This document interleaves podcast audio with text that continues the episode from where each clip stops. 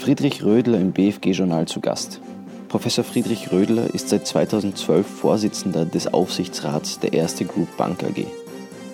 Anlässlich einer IFA-Veranstaltung Anfang Oktober zum Thema Neuerungen für die Praxis des internationalen Informationsaustausches baten wir ihn zum Interview.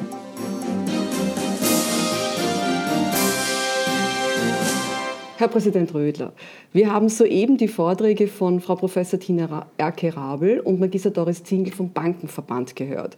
Mein Eindruck ist, es kommt einiges durch die Umsetzung des gemeinsamen Meldestandardgesetzes auf die Banken zu. Wie sind die Aufgaben zu bewältigen? Also Sie haben völlig recht, auf die Bank kommt einiges zu, und zwar nicht nur durch den gemeinsamen Meldestandardgesetz, sondern generell durch den Informationsaustausch und äh, Transparenz, die jetzt von den Banken äh, gefordert wird. Transparenz wird ja offensichtlich als äh, Allheilmittel nicht nur gegen Geldwäsche, sondern auch im Kampf gegen Steuerhinterziehung gesehen. Äh, und auf der europäischen Ebene haben wir in den letzten Jahren auch einige unterschiedliche Regimes gesehen, die sich da herausgebildet haben und mit denen der Informationsaustausch umgesetzt werden soll. Ich äh, brauche hier nur die EU-Zinsenrichtlinie erwähnen, etwa das FATCA-Regime, äh, das uns die USA beschert haben, die EU-Amtshilferichtlinie und jetzt auch auf der OECD-Ebene mit dem Common Reporting Standard, der ja mit dem GMSG, wie das so schön heißt in Österreich, umgesetzt werden soll. Äh, also auf die Banken kommt äh, einiges zu, weil wir innerhalb sehr kurzer Zeit die notwendigen Systeme implementieren müssen, um diese Daten, die wir melden sollen, zusammenzutragen. Wir haben sie zwar in vielen Fällen irgendwo schon in den Systemen, aber wir müssen sie natürlich so zusammentragen, dass wir den Meldevorschriften gerecht werden können. Ähm, dem österreichischen und auch dem europäischen oder internationalen Gesetzgeber oder Regelungsgeber ist, so scheint es mir, äh, offenbar nicht bewusst, welchen administrativen Aufwand diese Meldeverpflichtungen bei den Banken auslösen. Und dass die verschiedenen Meldesysteme und das Know Your Customer äh, Regime, das die Finanzinstitute einzuhalten haben, inhaltlich nicht ganz aufeinander abgestimmt sind, also das stellt die Banken und deren Mitarbeiter vor eine große Herausforderung. Also als Beispiel äh, kann ich hier erwähnen beispielsweise die Definition des äh, Beneficial Owner in der Geldwäscherichtlinie und andererseits der Controlling Person bei Stiftungen und juristischen Personen im Common Reporting Standard. Wir müssen jetzt als Banken für Hunderttausende von äh, bestehenden Konten eine Überprüfung etwa der steuerlichen Ansässigkeit des jeweiligen Konteninhabers durchführen und dann für jede neue Kontenbeziehung, die wir dann ab dem 1. Oktober 2016 eröffnen, einen an die geänderten Erfordernisse angepassten Kundenannahmeprozess einrichten. Ähm, ich glaube, besonders aufwendig und kostenintensiv würde die Banken die Umsetzung auch des Kapitalabflussmeldegesetzes, also diese sogenannte Abschleicherregelung, äh, die ja ohnehin auch von vielen Experten als verfahrensrechtlich problematisch äh, beurteilt wird. Die Anpassungen der EDV-Systeme, die, die Schulung der Mitarbeiter, die Kommunikation mit den Kunden, das wird für jede größere Bank Wiederkosten von mehreren Millionen Euro verursachen, die wir den Kunden natürlich nicht äh, belasten können. Wir haben ja mit dem FATCA-Regime schon entsprechende Erfahrungen äh, leider machen können.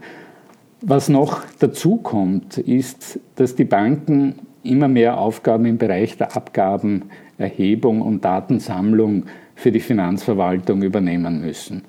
Und äh, das ist dem traditionellen Vertrauensverhältnis zwischen Bank und Kunden nicht zuträglich. Die Banken werden immer mehr so kommt mir vor, als verlängerter Arm und Erfüllungsgehilfe des Finanzamts gesehen. Noch eine Neuigkeit steht uns am 01.01.2016 ins Haus. Da entscheidet das Bundesfinanzgericht über die Bewilligung einer Konteneinschau. Sind auch hier auf Seiten der Banken Vorkehrungen zu treffen? Ja, natürlich. Mit dem Kontenregister und dem umfassenden Einschaurecht der Finanzverwaltung in die Bankkonten wurde das Bankgeheimnis in Österreich, auch wenn der Finanzminister das immer anders äh, benennt, de facto abgeschafft. Äh, ich glaube, der Grundsatz der Verhältnismäßigkeit, der muss in Zukunft die Richtschnur für die Genehmigungspraxis des Bundesfinanzgerichtes sein, um missbräuchliche Konteneinsicht durch äh, übereifrige Betriebsprüfer zu verhindern. Die Erfahrungen, die wir aus Deutschland sehen, wo es ein bundesweites Kontenregister ja schon seit vielen Jahren gibt, die lassen auch befürchten, äh, dass der Kreis der zur Einsichtnahme in das Kontenregister Berechtigten laufend erweitert äh, werden wird. Also nachdem in Deutschland die Einsicht in das Kontenregister ursprünglich nur den Finanzbehörden und den Gerichten vorbehalten war, steht das Einsichtsrecht mittlerweile auch Sozialversicherungsträgern, den Gemeinden, ja sogar den Gerichtsvollziehern zu. Also was mir wichtig ist, dass dieses Kontenregister nicht quasi ein öffentliches Telefonbuch wird. Die Banken werden natürlich die organisatorischen Vorkehrungen äh, zu treffen haben, damit die Meldungen an das Kontenregister zeitgerecht und vollständig erstattet werden können, denn die äh, Strafen für Non-Compliance, also für nicht rechtzeitige oder falsche Meldungen, sind ja nicht ganz unerheblich. Ich bin auch sehr gespannt zu diesem Thema. Nun eine Frage zur Steuerreform. Als Gegenfinanzierung zur Tarifsenkung durch die Steuerreform wurde die KEST in mehreren Bereichen auf 27,5 Prozent erhöht. Wie beurteilen Sie diese Maßnahme? Also eine Steuerreform, bei der man eigentlich keinen Spielraum hat, sondern immer eine Gegenfinanzierung finden muss, ist natürlich immer schwierig. Ähm, die Aufgabe der einheitlichen Besteuerung und die, äh, die eigentlich systemwidrige Anhebung der Käst auf Dividenden und einige andere Kapitalerträge auf 27,5 Prozent äh, sind meines Erachtens grundsätzlich abzulehnen, auch wenn sie vielleicht fiskalisch jetzt notwendig waren. Äh, steuerpolitisch ist nicht ganz einzusehen, warum Gewinnausschüttungen von Unternehmen höher besteuert werden sollen als Sparbuch. Zinsen. Damit wird meines Erachtens eine kapitalfeindliche und standortschädigende Maßnahme äh, gesetzt, die eigentlich nur aus populistischen und kurzsichtigen Fiskalüberlegungen erklärbar ist. Unsystematisch ist es natürlich auch, denn dass es jetzt zwei Kästsätze gibt, dient sicher nicht der Vereinfachung einerseits und in Zukunft wird ja der einfache Gesetzgeber für verschiedene Kapitaleinkünfte auch weitere Steuersätze zwischen 20 Prozent und 27,5 Prozent einführen können. Also ich glaube, auch die Entkoppelung vom Spitzensteuersatz war systematisch eigentlich ein Fehler. Ich habe noch eine ähnliche Frage. Der Verwaltungsgerichtshof hat entschieden, dass der Durchgriff auf die hinter einer Kapitalgesellschaft stehenden natürlichen Personen nur in Ausnahmefällen möglich ist. Durch das Abgabenänderungsgesetz 2015 soll diese Durchgriffsmöglichkeit nunmehr gesetzlich verankert werden. Wie sehen Sie diese Reaktion des Gesetzgebers auf nicht genehme gerichtliche Entscheidungen? Mhm. Also es ist leider eine generell zwar lang geübte, aber deswegen äh, noch immer sehr bedauerliche Unsitte des österreichischen Gesetzgebers, unbequeme Judikatur möglichst rasch äh, durch eine Gesetzesänderung äh, zu reparieren. Und wenn Judikate des VfGH durch Verfassungsgesetze wieder korrigiert werden, dann hebt das keinesfalls das Vertrauen der Bürger in Rechtssicherheit und Planbarkeit. Und wir sehen ja auch jetzt wieder, dass man in einigen Bereichen ja schon, vor allem dort, wo es um die rückwirkende Konteneinschau beispielsweise gegangen ist, schon vorbeugend hier äh, diese Regelungen verfassungsrechtlich abgesichert hat. Auch das, glaube ich, ist eine nicht vertrauensfördernde Maßnahme. Nun zu einem anderen Thema. Sie sind seit 1982 Steuerberater. Wenn Sie auf Ihr langjähriges Beratungsleben zurückblicken, wie hat sich die Steuerberatung in den letzten Jahrzehnten entwickelt?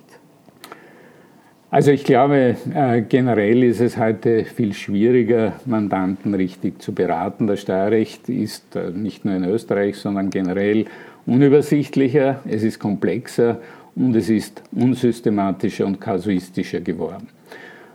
Darüber hinaus ist auch das Klima zwischen Finanzverwaltung und Mandanten schärfer geworden. Betriebsprüfungen sind heute konfliktgeladener und die Erfahrung, die wir machen, ist, dass für Betriebsprüfer oft das Mehrergebnis mehr zählt als die Rechtsrichtigkeit. Ich würde mir wünschen, dass bei der Leistungsbeurteilung der Betriebsprüfer etwa die Zahl von verlorenen Rechtsmitteln auch äh, berücksichtigt wird und nicht nur das Mehrergebnis.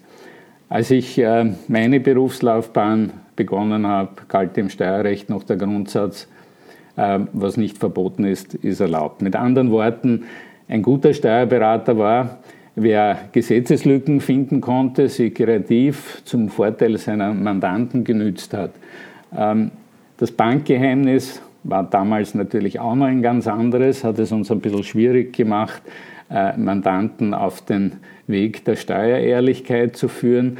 Und im internationalen Bereich, da hat sich besonders viel geändert. Da konnten große Konzerne das Steuersatzgefälle und Besteuerungslücken aufgrund unterschiedlicher nationaler Steuerregelungen äh, natürlich ausnützen. Und solange man alle relevanten Aspekte des Sachverhalts offengelegt hat, also die Kunst der richtigen Offenlegung, das war das Entscheidende, und sich die gewählte Vorgangsweise ähm, auf eine solide, vertretbare Rechtsansicht oder eben noch besser auf ein Ruling stützen konnte, da war alles in Ordnung. Das genügt heute eben nicht mehr.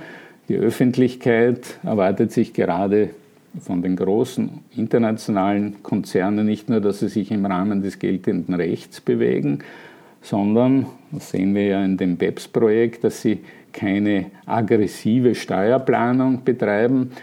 Ich halte das für eine äh, gefährliche Fehlentwicklung. Das Steuerrecht ist ein Eingriffsrecht in die Rechte des Bürgers und in einem Rechtsstaat darf sich eigentlich die Steuerbelastung nicht daraus ergeben, was äh, vielleicht die Medien oder eine NGO oder die Öffentlichkeit als fair ansieht, sondern daraus und nur daraus, was rechtens ist, das heißt, was sich aus Gesetz und der Judikatur ergibt. Sehr gute Analyse. Ich hätte noch eine Frage in diesem Zusammenhang. Sie haben die Entwicklung von der analogen zur digitalen Arbeitswelt verfolgt. Letztere begünstigt Transparenz, Steuer- und Bankgeheimnis geraten ins Wanken. Wo sehen Sie die Grenzen dieser Entwicklungen oder noch drastischer ausgedrückt, was passiert mit den übrig gebliebenen Resten der Geheimhaltung? Ja, also ich, zunächst einmal frage ich mich manchmal, was die Finanzverwaltung mit all diesen Daten und dem Datenwust machen wird, den sie in Zukunft zur Verfügung hat. Also es ist schon bemerkenswert, äh, dass das Bankgeheimnis in Österreich so still und leise abgeschafft werden konnte, denn das scheint so zu sein, dass die Bürger in Österreich offenbar mehr besorgt sind, wenn personenbezogene Daten aus Facebook oder Amazon an den US-Geheimdienst gehen und dort irgendwo abgespeichert werden, ähm, als wenn der Fiskus über die Einsichtnahme in das Bankkonto bis in die privatesten Bereiche seiner Bürger hineinschaut. Äh, ich glaube, dass dem Bundesfinanzgericht hier als richterliche Prüf- und Rechtsschutzinstanz ähm, bei der Konteneinschau und beim Schutz der Grundrechte der Privatsphäre in Zukunft eine ganz wichtige Rolle zukommen wird. Hoffen wir. Ja. Kommen wir zu unserer letzten Frage. Da geht es um Ihr Engagement in vielen Gremien. Sie sind bei der IFA im Vorstand, auch beim Forum Alpbach bringen Sie sich ein. Welche Impulse können Sie hier setzen oder was sind die Beweggründe für diese Engagements? Also ich glaube, das Steuerrecht ist ein Rechtsgebiet, äh, das sich nicht nur in Österreich besonders rasch ändert und vor allem immer unsystematischer wird und gleichzeitig einer wirklichen Strukturreform nicht, nicht leicht zugänglich ist. Angesagte Steuerreformen haben wir schon oft gehabt, aber sie verenden meist im Irrgarten von irgendwelchen Partikularinteressen. Ich glaube, dass äh, Foren wie die IFA, das äh, Forum Alpbach und ähnliche Institutionen äh, einen Rahmen geben, der eine Diskussion und einen Gedankenaustausch in einem informellen Rahmen ein bisschen abseits der Tagespolitik erlauben. Sehr schön. Und nun machen wir noch unseren Wordrap. Ich beginne den Satz und Sie setzen bitte fort. Mein Ziel für heuer ist? Also, dass ich hoffentlich die neue Immobilienbesteuerung verstehen werde und die alte möglichst rasch vergessen kann. Welches Buch haben Sie zuletzt gelesen? Äh, ein historisches Buch von Barbara Tuckman, The March of Folly, auf Deutsch Die Torheit der Regierenden, beschreibt, glaube ich, sehr deutlich, worum es in diesem Buch geht. Mhm. Das größte Vergnügen für mich ist? Äh, ein schwieriges Rechtsmittel vor dem Bundesfinanzgericht zu gewinnen. Das werde ich unseren Richtern erzählen. Welche Persönlichkeit würden Sie gerne näher kennenlernen? Na, da gäbe es viele, aber am meisten würde mich der Marcel Koller interessieren, wie er das geschafft hat, aus einer müden Truppe, die nach einem verlorenen Spiel immer nur nach Entschuldigungen gesucht hat, eine äh, sieggewohnte Mannschaft zu formen. Und nach der Arbeit? Spiele ich gerne Karten, vor allem Bridge. Danke für das Interview. Das hat mir Vergnügen gemacht. Ich danke.